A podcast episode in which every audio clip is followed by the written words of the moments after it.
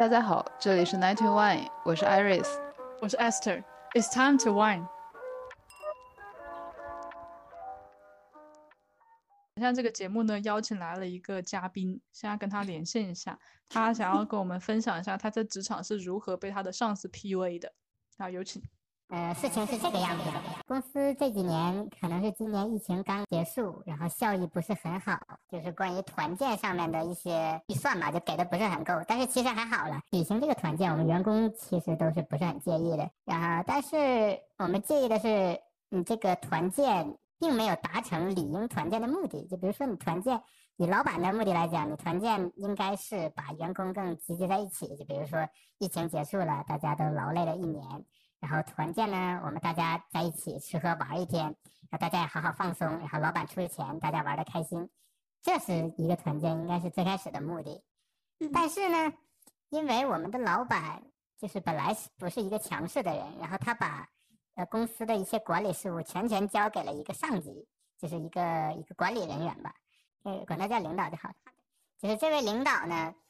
嗯，也是，其实他是老板多年前的一个员工，但是呢，他在别的公司做完了一段时间做不开心，还是说，还是这个领导，还是我们的老板又请他，他又回到了这个老板的公司，所以他现在以一个领导层的一个地位空降回来吧，就是特别的有一点，就是特别想表现自己能胜任领导的这一个这个职位，就是平时做就是对人也比较严，但是。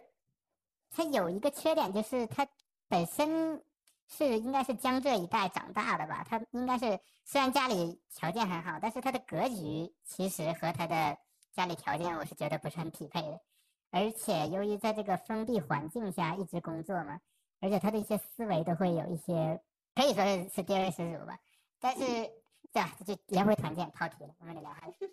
就怎么说呢？就是团建这个事情，就比如说。嗯，一般的话，团建放在周末，其实就是一个比较有争议的一个时间点了。因为对于周末来说，你起码这个团建要有足够大的吸引力，员工才会愿意去拿出这个周末跟你们这些人去去去玩嘛。那毕竟，如果是周末去团建的话，见到一群的同事，你会有一种还在上班的错觉。对呀。而且，其实，在我的心里的话，嗯，团建这个事，如果放在了周末。周末这个时间的话，至于去不去，这个支配权就应该完全的放在员工自己的手里。如果说你放在了周末，然后你还同时还要加上一个强迫员工去的这么一个条件的话，这个团建的意义其实就不是很大了，就跟上班没有区别了。所以在这一层面上，我和领导有一个强烈的价值观上的冲突，因为首先这次团建去的地方。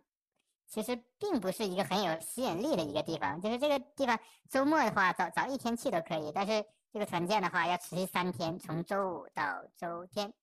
我插一句哦，就是嗯，相当于你住在武汉，然后公司要用一整个周末的时间去神农架旅游，这不就是我们公司才干完的事情吗？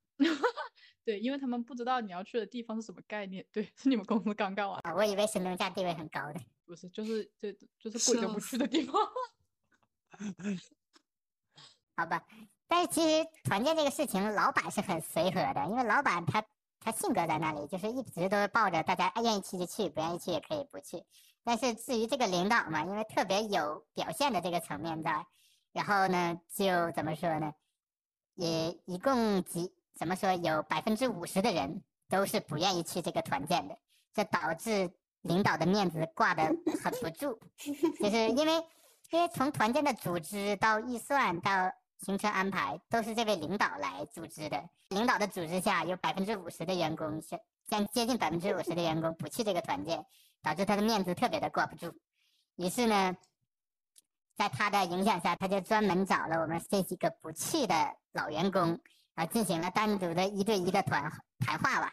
呃，其实，在找我谈话的时候，我已经预料到这一点，他应该会就是单独的 Q 我，就说为什么不去了。然后，其实我真正内心的想法，为什么不去的理由就是，我周末的时间你要去一个很便宜的地方，那我为什么不在家里陪我女朋友或者陪谁去打游戏呢？就是我在家打游戏都比去团建强啊，而且在去这个团建之前，有几个点我们特别在意，就是说，首先团建玩什么是要员工自己来想的，就是因为只是有一个民宿，但是具体的玩啥呢？嗯，员工还要大家就自己自己想，自己带牌呀，还是打麻将啊，还是干嘛，自己先提前好。然后在去的前一个月或者两个月的时候吧，然后突然就是说，呃，有没有员工会做饭？就是说。就是说，去这三天，其中有两顿的晚餐是要员工自己去做的。啊，这不也是 我们公司曾经干过的事情吗？救命啊！呃呃，其实做饭我就感觉有点无语。我们去三天，其实说是去三天吧，实际上第一天的去，然后就包括第三天中午就回来，其实去的时间满打满算也就两天出头。然后这两天出头呢，需要还需要员工就是。就做饭这个人，他起码他要为去的这十几个人去单独准备晚餐，就是你可想而知，比如说你周五早上去了，然后到中午到，中午到了可能休息一两个小时就开始要买菜去了，然后买菜之后你还要再去一花一两个小时，大概为十几个人做饭。虽然最后虽然最后团建是他们是点的外卖了，但没有做饭，但是就是你从这一点上来来看，就打消了很多很多员工的积极性。所以我觉得这也是很多员工不去的一个理由。这他妈哪是团建呀？这他妈是炊事班军训。感感感觉就是这样。然后还有牛马。对啊，还有几点就是他单独谈话的时候，就是因为他会对老员工有一些特别的期待嘛，也就是传说中意义上的一些洗脑，就是说你已经是老员工了，有个表率啊，谁谁谁我没有把他想当领导来培养，但是你不一样啊。你是有领导资质的，我是我觉得你以后要有领导资质的话，这是一个和你的手下员工进行交流的一个很好的一个机会，然后就会说这种你懂的这种话。那其实呢，要是平常或者说比较比较老实的那一类的员工，可能就会听了，然后也会说啊，领导你说的对。但是其实呢，对于思想比较灵活的人，就会反驳他，就是说。我周末去，然后以工作的名义去参加你这个团建，你给我发工资吗？呃，如果你不给我发工资的话，那我为什么要去呢？其实这些我也是直接和领导就讲明了，但是嘛，但是毕竟也不能直接撕破脸去。然后我就说了，可能说我从小生长的这个价值观和我们公司这个领导他培育人的价值观有一些出入，就是以这种比较随和的方式吧，就是婉拒了他邀请的这个请求。这样说也是婉拒吗？我觉得已经说的好直白了呀。对，我其实婉拒的方式有很多种，但是我是因为你说的过于委婉的话，有有些人的领导的思想的话，他会以为你真是这么想的，就是他们会觉得啊，你就是这样想的呀，所以你有时候你还必须要直白一点，让他知道其实你还是有这个底线在的。其实我觉得这个在职场中也是有必要的，因为。不能一直的毫无底线的退让嘛？啊，这样的话你也知道，活儿全会活儿全会给就是想要干活的人的手里。对对对。然后做一个小小总结，就是说，呃，事实上好像领导会在那百分之五十左右的人里面，就是挨个谈话嘛，就是挨个谈话都想问问他为什么不去，然后以及邀请他们去参加这个团建。然后结果的话就是。呃，不仅这百分之五十的人都没去，去，然后还多了一个人，多了一个人不去，就是结果好像更坏了一样，去的人更少了一下，是这个团建的事情的始终。我刚不是说到他聊的两个点都是我们公司曾经做的事情嘛？然后我现在想说一下，他刚说他们公司团建的预算不是很充足，对吧？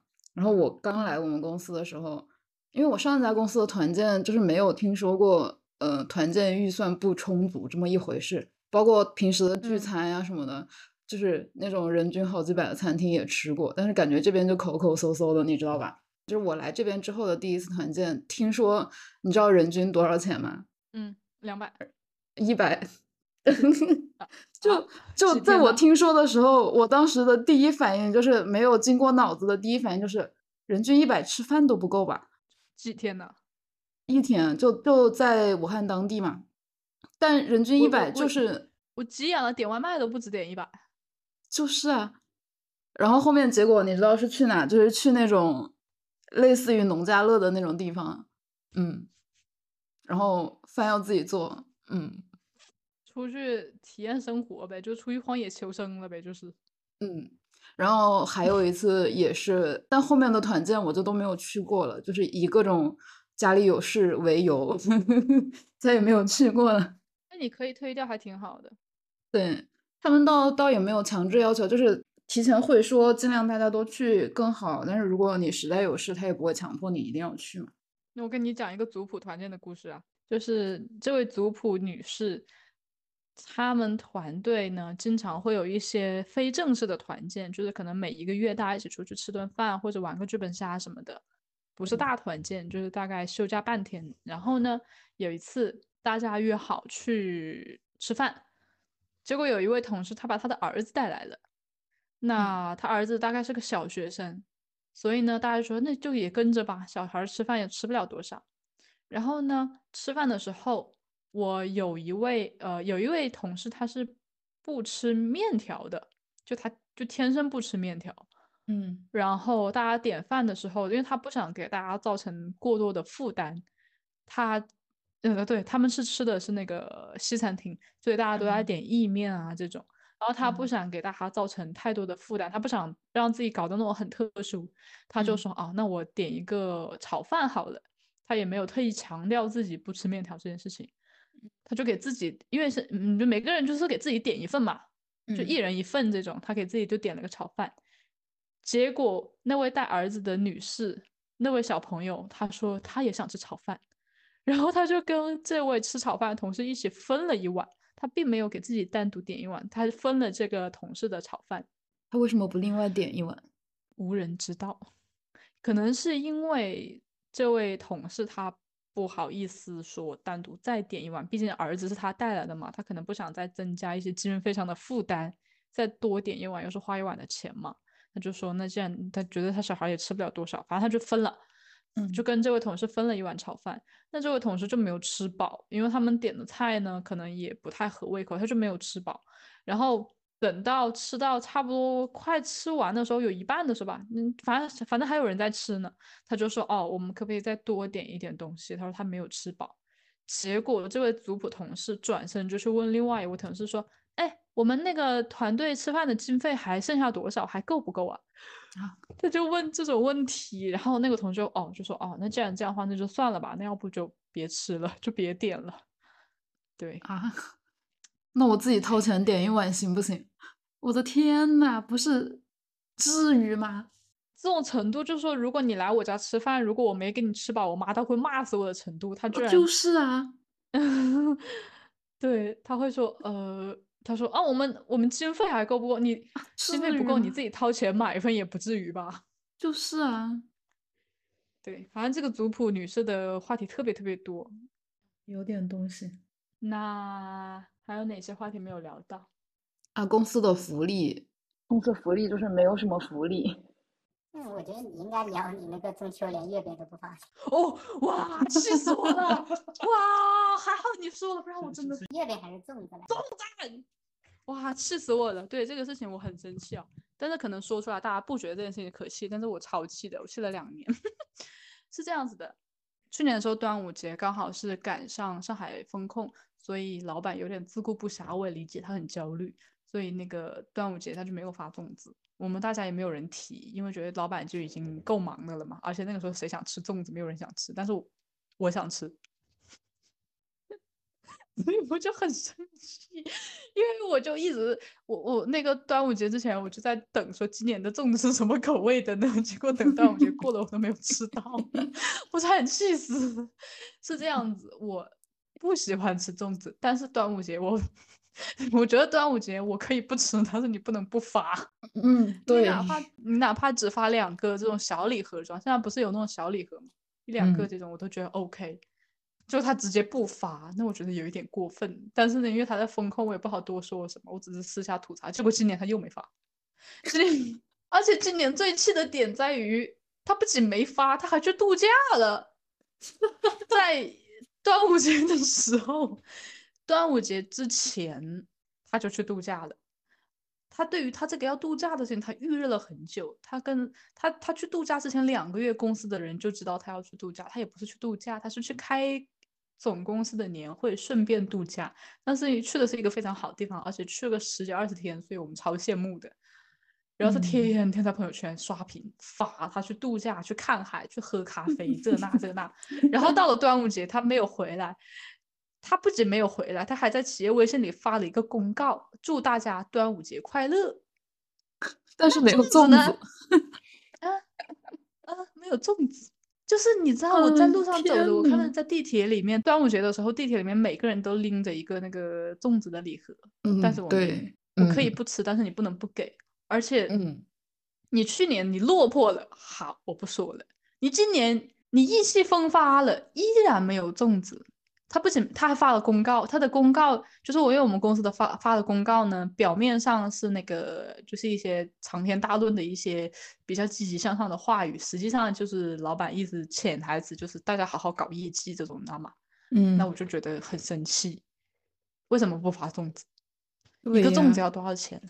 为什么不发粽子？一年老话叫一年三道节嘛，就是端午、中秋和春节。对呀，发粽子。公司总共也没几个人，你出国度假去了，你这里玩的那么开心，那你的员工在本地过着中国的中秋、端午节，连粽子都没有，很生气。太惨了。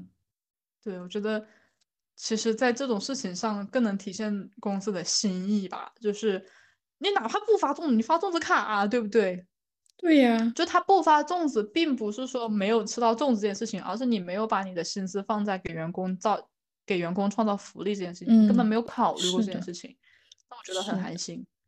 嗯，因为像有的公司，他恨不得抓住每一个节日，然后用这个理由来给公司给员工发一些福利。你哪怕再小的东西，你都是一个心意。那你什么都不发，说明根本就没有这个心意。对对，这也是我从去年骂到今年的一个事情，骂了两年。明年估计也没有粽子，但是明年我也不一定在。对呀，明年还不一定在这呢，知道吗？哦，但是这个这个名字不能说进去啊，就是反正就是有一个很大的公司，之前我去拜访他们，跟他们的 HR 聊，他们的年假好像是因为每一个人根据你的资历不同，年假有不同嘛。对对对，可能有的人五天、七天、十几天都有，但他们公司的传统呢，就是过年的时候，不管国家发，不管国家过年规定放几天。他们都会多加两天，那这两天就从员工的年假里扣，就强制扣。嗯，我上一家公司也是这样的。哇，你怎么什么公司你都摊上了？我没有觉得这有什么问题，其实，因为本来就是如果他不强制扣，我肯定也会过年的时候多请这两天，甚至不止两天的假的。所以可能我就没有觉得他有什么问题嘛，因为我一定会请。就可能，可能有的人就不想，嗯，把这两天用在过年上吧。嗯。嗯嗯，可以理解，感觉可能是想把那个想把所有人都休掉，那两天就不会有任何工程上的问题。对，就是反正那两天也不会有人在认真工作，就直接休掉。对，因为你上下级的部署的话，你如果上面的那个流程休掉了，下面那个流程没有人处理的话，这事情就会卡在那里，动不下去。大公司的流程都是一级级走的，就你的提单，如果你那两天没有人处理的话，它就会一直卡在那。所以就直接全公司强制休是吗？对。哦，很有道理，很有道理。哎，但我觉得这个不是最离谱的。我有听我同事说，他们之前待过的公司有一种奇怪的规矩，是你休假不可以和法定节假日以及周末连着休。那休个屁啊！就是就是像你过年可能休七天，然后你前后不可以再请其他的假跟他连在一起，那就也不可以只有五天的假哎。对，也不可以在周五或者周一休假，这不犯法吗？这我听到的时候都惊呆了。我说那你还请什么假？那我可以请周二、周三、周四嘛，然后周一周五来上班，多膈应人呐！有毛病吧？他就是把你的每条路都堵死呗。对呀，好无语啊！这样真的很无语哎，服了！这这这是打工吗？这当牛马啊！就是我有一个朋友，他呢刚毕业去找工作，找到了一份实习，然后这个公司还蛮不错的，是一个国企，然后在我们这个行业里算是标杆。他进去了以后，他的顶头上司就问他住在哪里，他说：“哦，我住在哪里哪里。”他上司说：“啊，那你这样每天来回通勤，岂不是要一个多小时？”他说：“对，因为他是先租的房子，然后再找的工作，然后再加上工作的那个地方是老城区，所以周围的房子不是很好。他女生嘛，希望住在比较新的地方，然后安全一些。嗯，所以他就租的比较远。”他每天上下班就打车也要一个一个多小时左右，嗯，然后这位领导就说：“那你把房子退啦，在我们公司附近租一个。”他说：“他他说，可是我才刚刚租到诶，就这个合同刚刚签了，而且我还也呃还养了养了宠物在家里，就是来回搬家对宠物也不是很好。”他说：“嗯，那你把宠物卖掉啊，或者给别人养啊，你把房把房子租到离公司近点，这样以后你加班也方便一些。”嗯，不是，这是怎么说得出口的呢？这种话，真的，我听到当时脑子都萎缩了。我说啊，地铁老人手机。然后他，然后他气得要死，你知道吗？他回来路上跟我吐槽，他说：“你怎么不说把你的老婆小孩卖掉啊？” 因为这个主管他有老婆有小孩。我操，太离谱了！这个人他怎么不把老婆小孩卖掉啊？就住在公司算了呗，别结婚了。有一些有一些有一些男性真的是这样的，就是他确实可以把老婆小孩卖掉，他们可能真的不在乎卖掉。嗯，对他哪怕不卖，他他他目前的生活状态也相当于是没有老婆没有小孩。对呀，他们就真的不在乎，超级离谱。他说这个话真的超级离谱。对。笑死！是开多少工资能说出这样的话？哦，当时在实习，一天一百五。要不要脸？这是可以减进去的，这是可以减进去的。我说的，我说就是这个一定要务必减进去。当时在实习，一天一百五，笑死我了啊！天呐，打车钱的哦，真不够打车钱。他天呐，我打车一个小时，真的。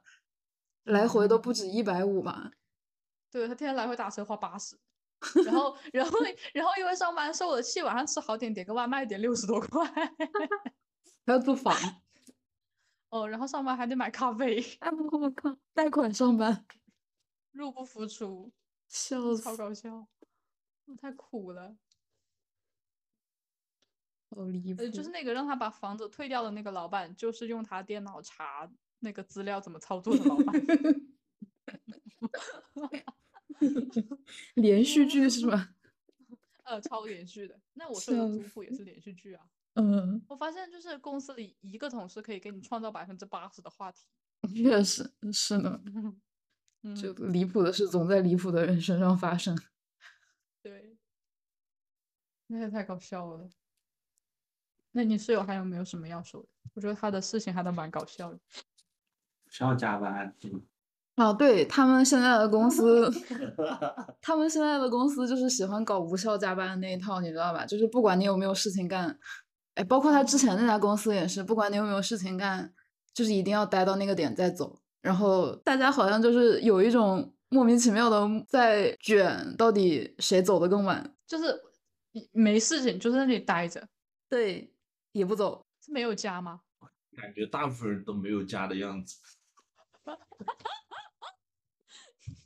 就是需要住在公司里，不会是等到公司关灯了以后住在里面吧？为了省家里电费是吗？太搞笑，是是因为领导不走，所以其他人不敢走。领导走了，大家也都不走。有病吗？是要在领导的工位上下毒吗？嗯，妈笑的我真的会被这些打工人逗笑。嗯，就包括他在之前那家公司怎么样，你知道吗？他们之前固定就是每周会有两天要求要加班，不管你有没有干活，然后他们就利用加班的时间下去打球。嗯，有加班费吗？没有。到那那到底不是那那领导不会知道他们在用上班时间打球吗？也许知道吧，但是领导不管，领导只看那个加班率，就是他们甚至会每个月发邮件提醒，知道你知道吗？就是谁谁谁加班率不够，对，加班率不够，对，要求你每个月加班时长要求达到多少多少，然后会发邮件抄送所有人通报你加班时长不够。我好怕这期节目播出以后，咱俩被铐进牢里，真的好可以说的吗？这不能说吧？这个高效的管理办法。哎，明面上应该是不能强制要求加班的吧？不行啊！不知道哎，为什么可以做的这么明显？为什么你们公司不怕呀？我我跟你讲一个，就是我之前不是在，这能说吗？这有点暴露隐私的。哎，反正就是我毕业了以后第一份实习嘛，嗯，就干了两天。这个这个公司还蛮有名的。就是如果你能在里面坚持活下去的话，你的简历还蛮好看，因为他们做的项目都比较漂亮。但是呢，我只干了两天，是因为第一天我去的时候，我的电脑坏了，就是莫名其妙的不好用了。然后我就跟老板说，然后他们当时就找了一个 IT 的人过来重新装了一台机器。然后他们在装机器的时候呢，我就去走廊上面，呃，就是透透气、通通风，看一下远方的风景。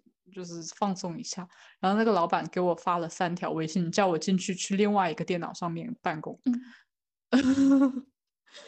我当时觉得哇，他好关心我。后来想，哎，有点不对，就是他可能是觉得耽误了干活的时间嘛。但其实人家装个电脑也就装个十几二十分钟，我就在外面站，因为我觉得坐一天了，我这边站一站又怎么呢？而且我第一天上班，对，反正他就一直说啊，你可以用那一台那一台电脑，你可以去那个办公室里什么什么的。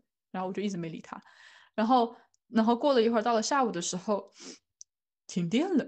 然后因为我们用是台式机嘛，然后所有的同事都开始就哇完蛋了，都没有保存什么什么的。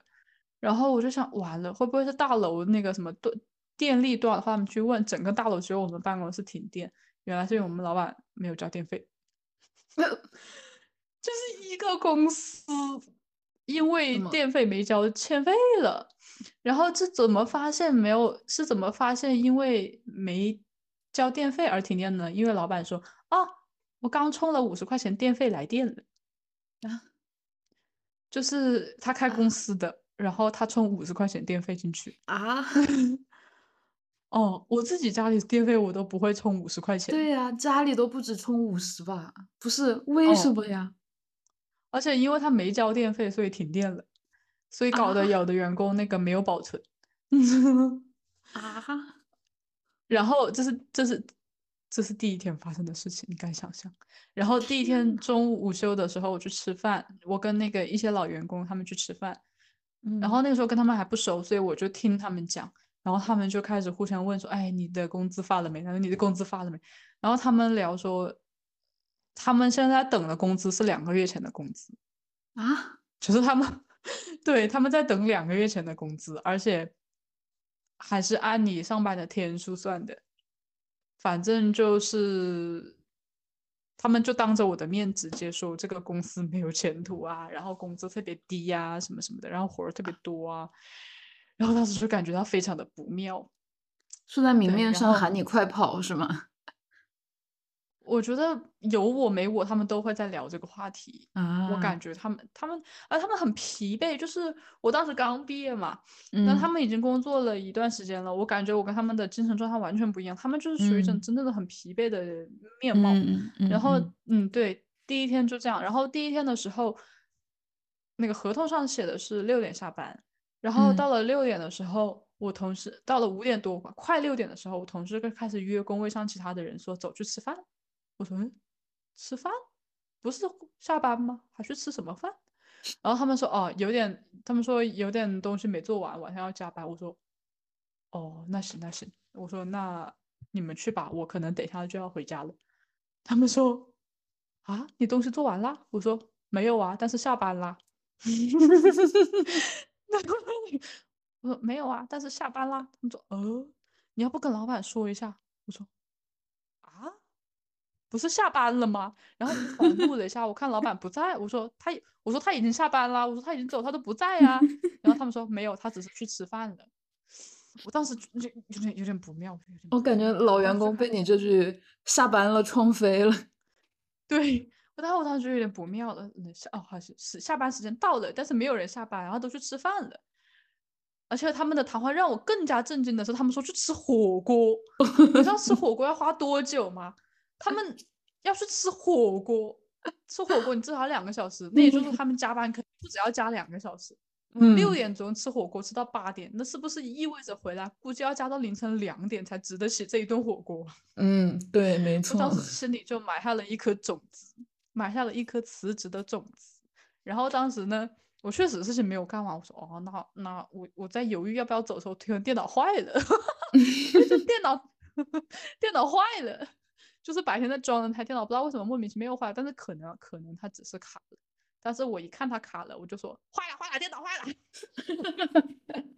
我我生怕它好了，你知道吗？赶紧跑一秒钟都不要耽误。电脑我电脑一关，U 盘一拔，我说我走。然后趁着那个电脑还在坏的时候，赶紧拍了个视频发给老板说：“老板，我电脑坏了，我先走。”我说明天，我说明天早点我来干。那我也不管他们同没同意，我就回去了。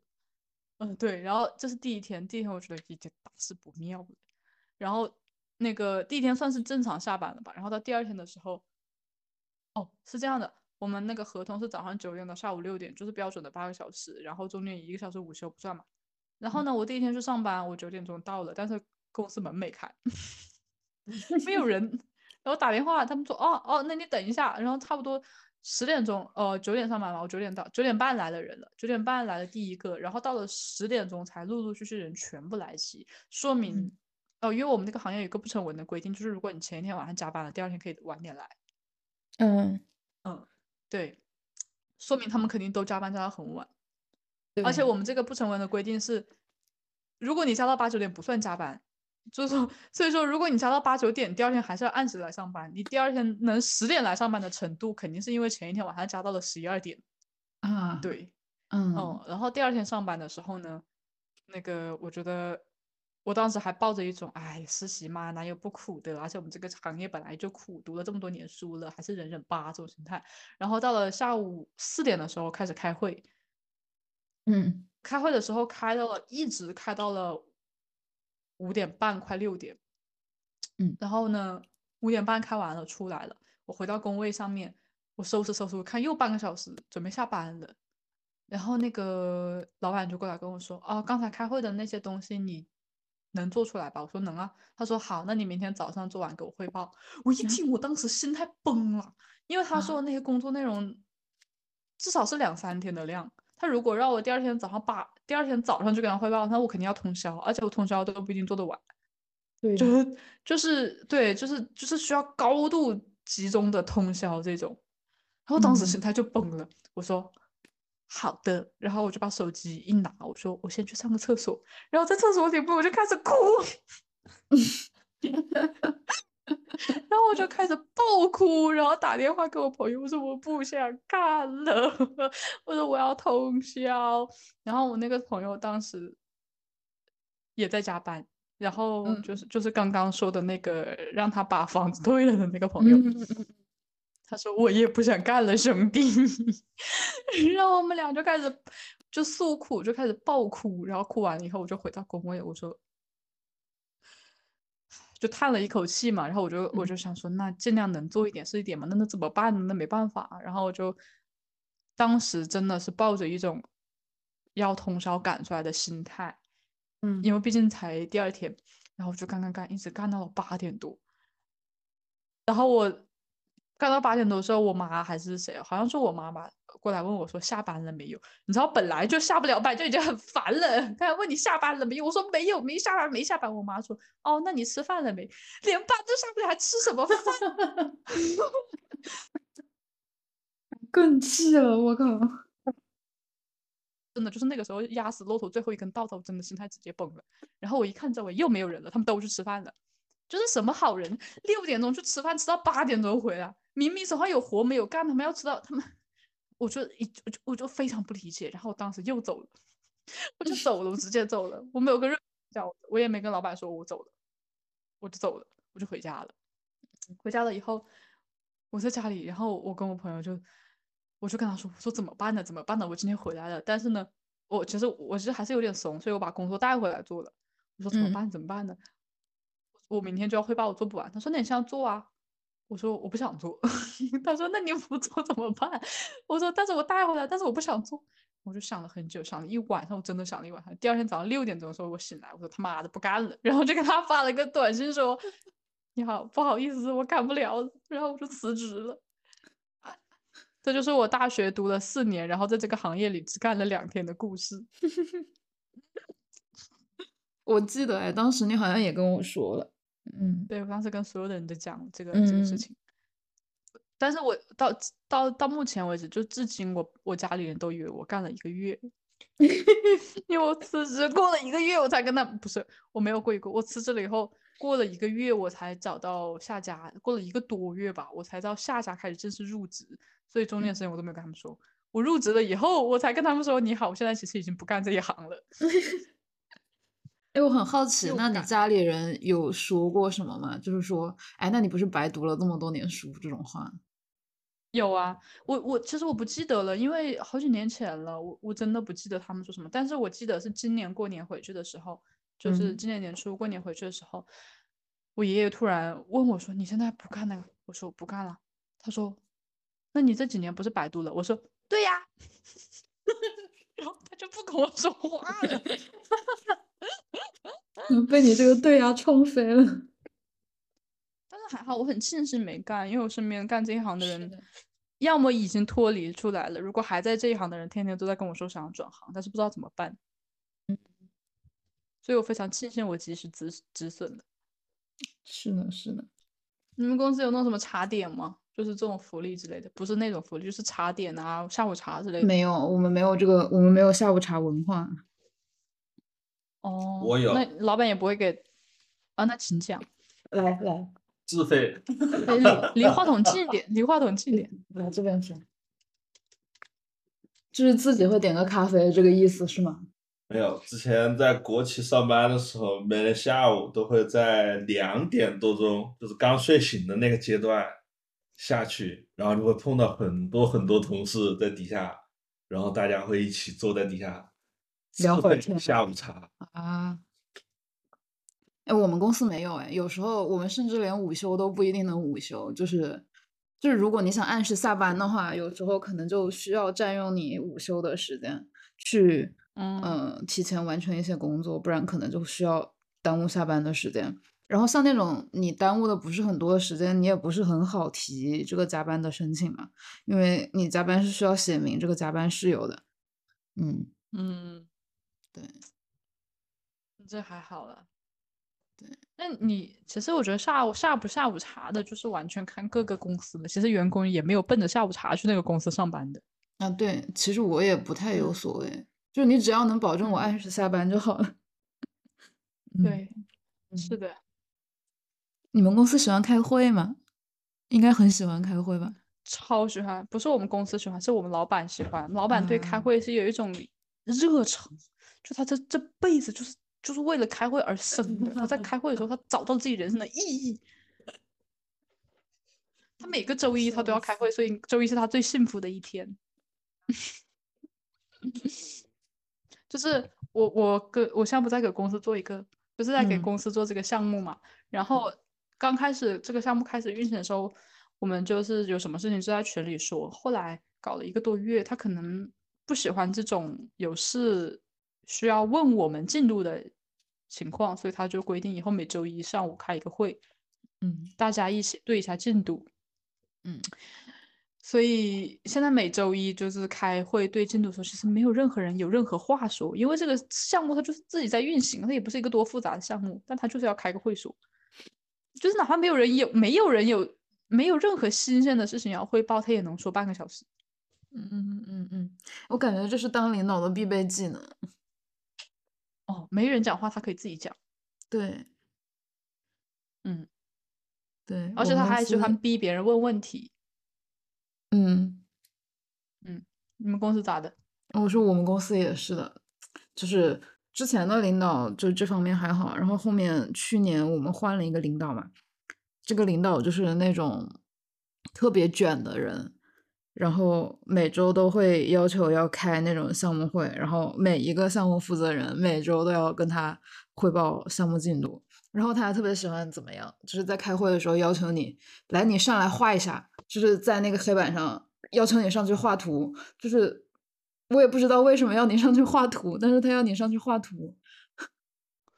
画什么图？就可能趋势图呀，什么，反正你讲的东西可能相关的一些。图，他就让你上去画，现场画，我也不知道为什么。我知道，就是你不能光讲，你要有一个图。对，但他不要求你做 PPT，他就大家一起坐在那里讨论，但是要求你上去画图。嗯，是不是喜欢当那个老师学生的 role play 呀？有一点情趣在的吧？嗯，笑死，这是可以说的吗？可以。哎，你要不要讲讲你们昨天开会的事情？就是说什么呢？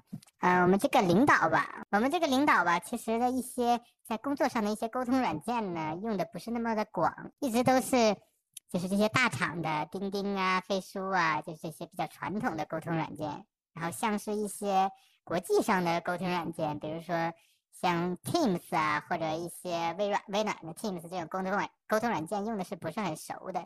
然后呢，就是昨天开会的话，我们其实。有一个甲方是一个国际上的一个大品牌，那国际上的大品牌的话，他们沟通的软件就会使用，会用一些国际上的工作沟通的软件，像 Skype 这种，但是不是 Skype 了。然后呢，但其实我之前是有用过这种软件的，所以在用之前呢，我就提醒了这位领导，就说他这个权限开启到你到时候分享 PPT 的时候，开启权限会有一些麻烦，你最好是在这会议之前呢提前开一下，免得到时候。开会这个提前准备了很久，然后你这个开会开头十几分钟也没有事儿干的话，就光开这个权限，就是在甲方面前显得不是很专业。但是呢，这位领导就特别自信的就跟我说，他以前也接触过这个软件，他也用过这个软件，其实完全是 OK 的。然后其实我心里呢，我知道这个事情一定会出问题的，因为。那个软件它的用操作起来确实很复杂，而且也不是很好用。但是呢，既然我已经尽到我自己的义务了，我也提醒他了，而且他作为领导，他也有应该有这个风险管理的意识，那我就没有继续提醒。与此同时呢，呃，其实本来这个会议也是应该把我邀请在内的，但是由于他的失误，他将我的邮箱拼错了，所以我是没有真正的参与这个会议之中的。于是就导致了正式开会的时候，在这个很重要的甲方说我们让让我们分享 PPT 的时候，一直有十五分钟，大概十五分钟时间的空白，是在开这个电脑的权限，就 是开到后来，就是甲方都已经开始点我们，就是说和其余人合作的时候没有这种情况发生，但是呢，按照常理来讲。如果他的电脑出现了问题，其实这个时候只要切换到我的电脑，我来进行演讲，我来进行切换，这个事情就可以完美解决。但是又由于他提前把我的邮箱输入错了，就导致我也没有参会。他又必须用第三号人物的电脑来进行这个演讲。然后其实呢，就是在真正开始演讲的时候，其实我是能听到他的语音都是已经开始有一些颤抖了，但是我也不好在众多人面前点他。然后就是默默的在心里在心里狂笑，就是狂笑，就是说我早就说过了吧，但是还是还是咬紧牙关没有笑出声来，看他继续把这个会议给主持结束。那这就是昨天发生的一个事情。牛，太牛了！我的天呐，怎么会有这么不听劝的人呢？嗯，我发现很多领导都不会用电脑，哎，你都工作这么多年了，你还不会用电脑？是吗。嗯。就按，就是说按他们现在这个能力水平，他们再回公司重新应聘都不一定应聘得上。电脑都不会用的话，是的。我们之前有一个，我我，因为我们之前不是疫情的话，就只能线上办公，也有很多就是线上会议的嘛。然后我们也是有一个领导，也是也是这种 PPT 分享这种事情他不会用，而且就是我们有时候在做一些线上分享的时候，需要不止一个人在控场，就是需要一个主持人，然后还需要一个 PD。就是可能公司的会议的话，有好需要有好几个人，就是跟客户这边开会的话，需要公司内部有好几个人在这个后台使用这个会议的软件来互相切换镜头啊，切换这个那个。然后呢，当时就是要让这一位领导去当 PD，当时大家都不知道他对电脑这么的不会，他可能自己也没有想到。然后在客户面前就出了超级大的丑。首先就是他那个电脑不知道是什么陈年老电脑，就是卡了，超级卡。卡了以后，他可能因为一卡就慌，慌了以后就开始手忙脚乱，就是直接把电脑搞死机了。后来搞了很久以后连上了以后呢，他就可能整个人心态就崩了。反正就是这个 PD 完全不会了，临时抓了一个年轻的同事去救场，然后从此以后他对这个事情就是有阴影了。但凡让他去做，他就不会去做，他一定会避免做。嗯，但他就会冠冕堂皇的找别的理由，他说我那天有事。呃我要去干什么干什么这个电脑事情你来搞吧就是这样子。但是 所有公司所有的人都知道他是因为不会用电脑嗯。那好吧我觉得这一期时长差不多。嗯差不多了是的嗯。Okok 那今天就先这样就这样了。嗯好的。那今天的话题就聊到这里。晚安。睡了睡了。